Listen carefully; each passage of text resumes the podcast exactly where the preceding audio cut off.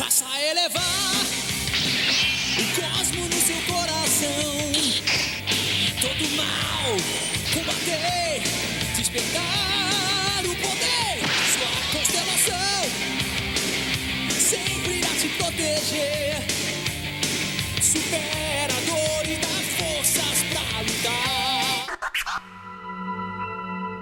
Olá, olá a todos! Sejam muito bem-vindos a mais um Wikipod. Você ligue já, ligue para mim. Nós fazemos um podcast biográfico com histórias incríveis e quem conta é este menino especial chamado Felipe Solari. Me dê sua força, Pegasus! Meteoro de Pegasus! Sim, você pode estar imaginando que a gente vai falar sobre Cavaleiros do Zodíaco hoje, mas você está errado. Você errou nas suas premonições. Hoje nós vamos falar de astrologia. I love astrology.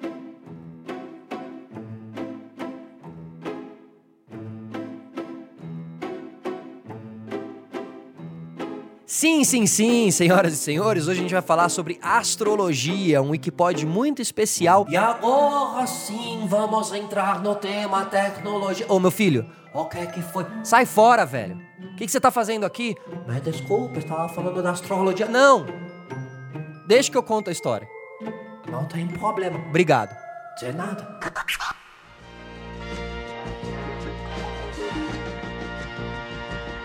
Muito bem. Bom, agora que estamos aqui só eu e você, eu quero reforçar que o Wikipod não é nenhum especialista, estudioso ou astrólogo, tá? O Wikipod Ou eu, Felipe Solar? sou um aficionado por conteúdo e um grande contador de histórias. Então, por isso, a gente fez uma pesquisa bem legal e a gente vai contar pra vocês um pouquinho da história da astrologia. Mas aí que tá, né? Se é que dá pra contar as histórias dos astros, né? E das estrelas, né? Que, né? Quem conta as histórias são eles, né? Mas a gente vai tentar. A astrologia é uma arte simbólica, porque ela estabelece essa relação recíproca entre o que ocorre em um determinado momento do nosso planeta e a disposição dos astros no céu nesse mesmo instante. Ela nasceu na planície dos rios Eufrates e Tigre, na mesma região é, que hoje se localiza o Iraque. Só que isso há 3 mil anos antes, antes de Cristo. Nessa época, os povos da Mesopotâmia e da Babilônia tinham plena convicção de que os corpos celestes, incluindo Sol e Lua, com as suas respectivas evoluções, influíam na existência de soberanos e pátrias.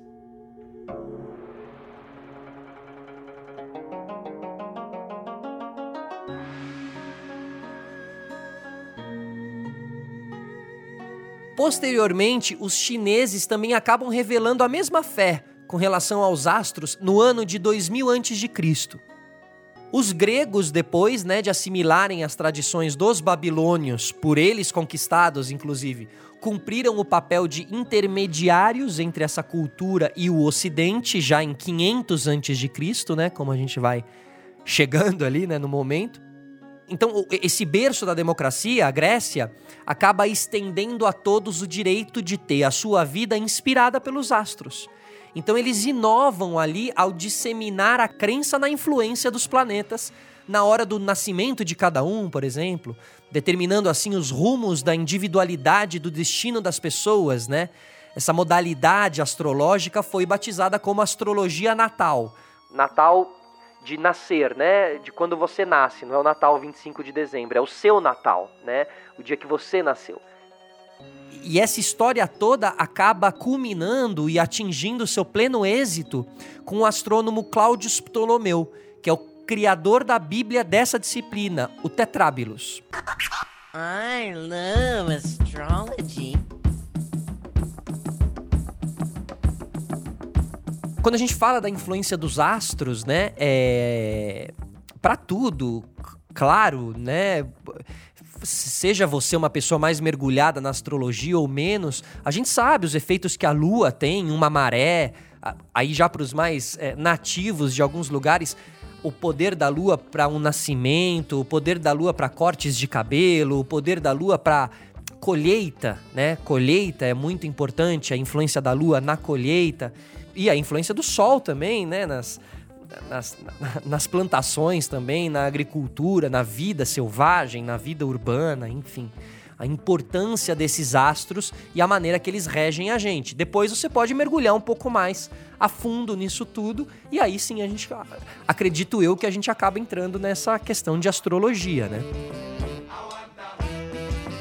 Atualmente, a astrologia permite conhecer as energias específicas envolvidas nos acontecimentos planetários. Então, desde essa germinação de um evento político fundamental, ela se dedica à compreensão dos ritmos da vida e de suas etapas.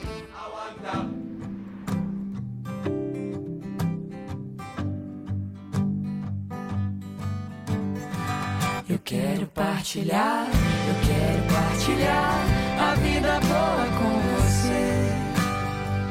Eu quero Os astrólogos não consideram isso ciência, não consideram isso arte. Essa linguagem supostamente determina cada acontecimento do cotidiano, abrangendo o futuro das pessoas e, e também o tão falado campo emocional, né? Como os astros e as marés internas, né? Porque nós temos nossas marés internas, como elas agem e reagem a partir dos astros e, seus, e suas posições.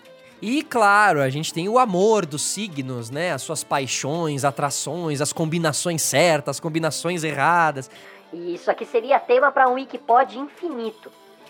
Agora, os estudiosos frisam que a astrologia não deve ser confundida com astronomia, que efetivamente é uma ciência que aborda os corpos celestes, os seus mecanismos e as suas leis físicas.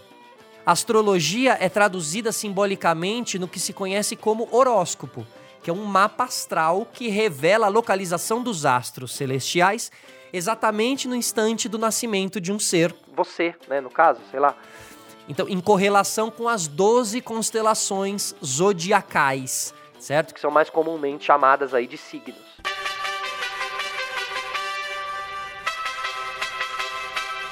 Para que sepan ustedes que estamos abarcando al mundo entero directamente desde Checoslovaquia. De padre- Você é o caos, uau. Chega de fininho, bagunçar meu mapa astral. Não tem nada igual. Não resisto quando você vem.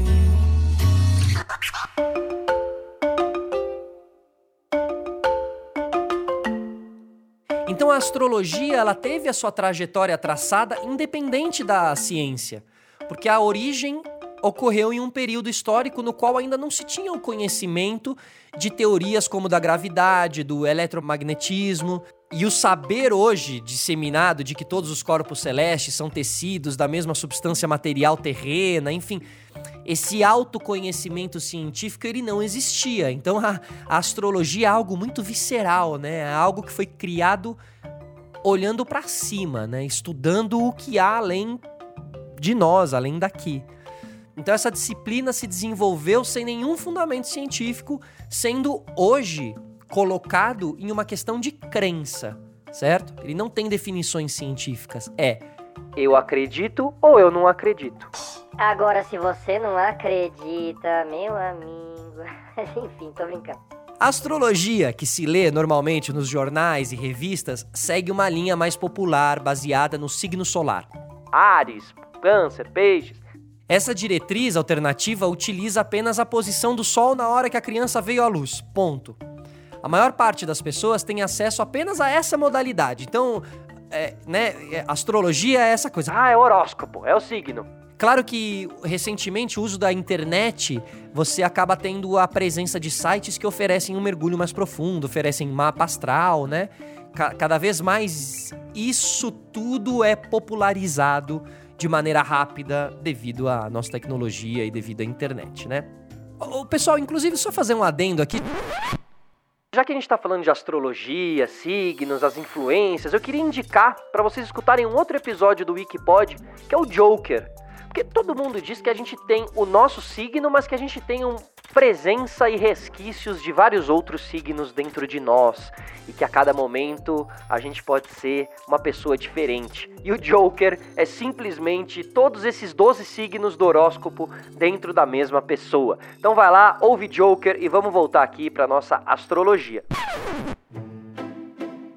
Pois bem, então para isso, que tal você saber as previsões para o ano de 2021? Lembrando, Ah, você quer falar das previsões, é só me chamar. sai fora, velho. Não te chamei aqui.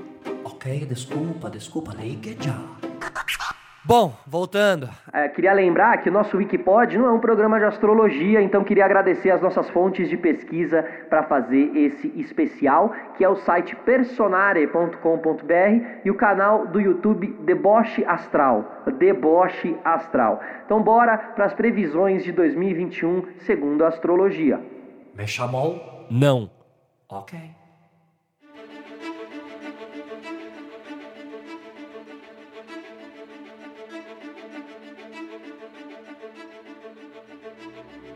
Bom, ano de 2020, que ano, que ano. Teve ênfase em Capricórnio e um forte pedido de resiliência, persistência e adequação à realidade. É, a gente percebeu.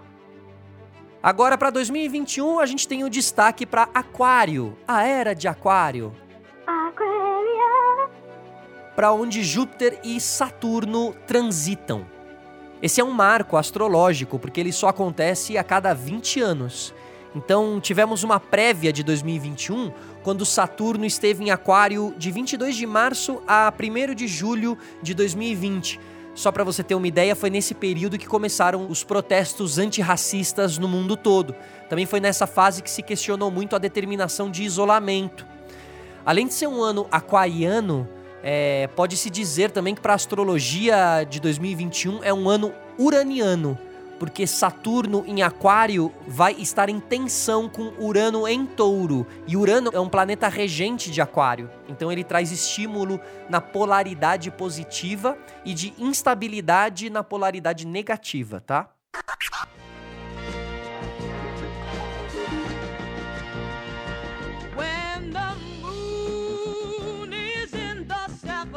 Então, olha, depois desse banho de astrologia, esse banho de conhecimento, eu só posso desejar a todos vocês um ótimo 2021. Acreditando ou não em astrologia, é sempre importante a gente olhar para cima, é, além dos tetos que nos tampam durante a maior parte da nossa, do nosso dia a dia.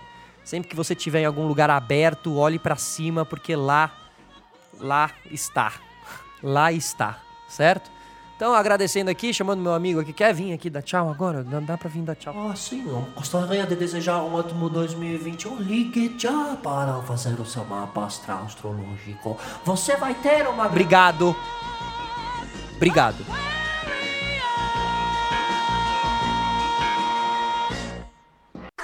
Aliás, tem um documentário ótimo do Walter Mercado na Netflix. Aries, hijo de Marte, guerrero. Tauro, hijo de Venus, del amor y de la belleza. Géminis, gemelos, gemelos celestiales. Cáncer, la luna. Muy sentimentales, muy románticos. Leo, hijos del sol. Orgulloso de ser hijos del sol. Virgo, Mercurio. Inteligentes, lectores, brillantes. Libra, Venus, otra vez, pero Venus de aire. Vai lá assistir, se você gosta de astrologia e lembra desse personagem icônico, figura carismática e querida do, do horóscopo, vai na Netflix e assiste esse documentário porque vale muito, muito a pena. Ele era realmente uma figura super, super especial, assim, tá bom? Então ligue já, um beijo pra todos, beijo pra quem é de beijo, abraço pra quem é de abraço. Felipe Solari diretamente da Pod 360 para os seus ouvidos. Tchau.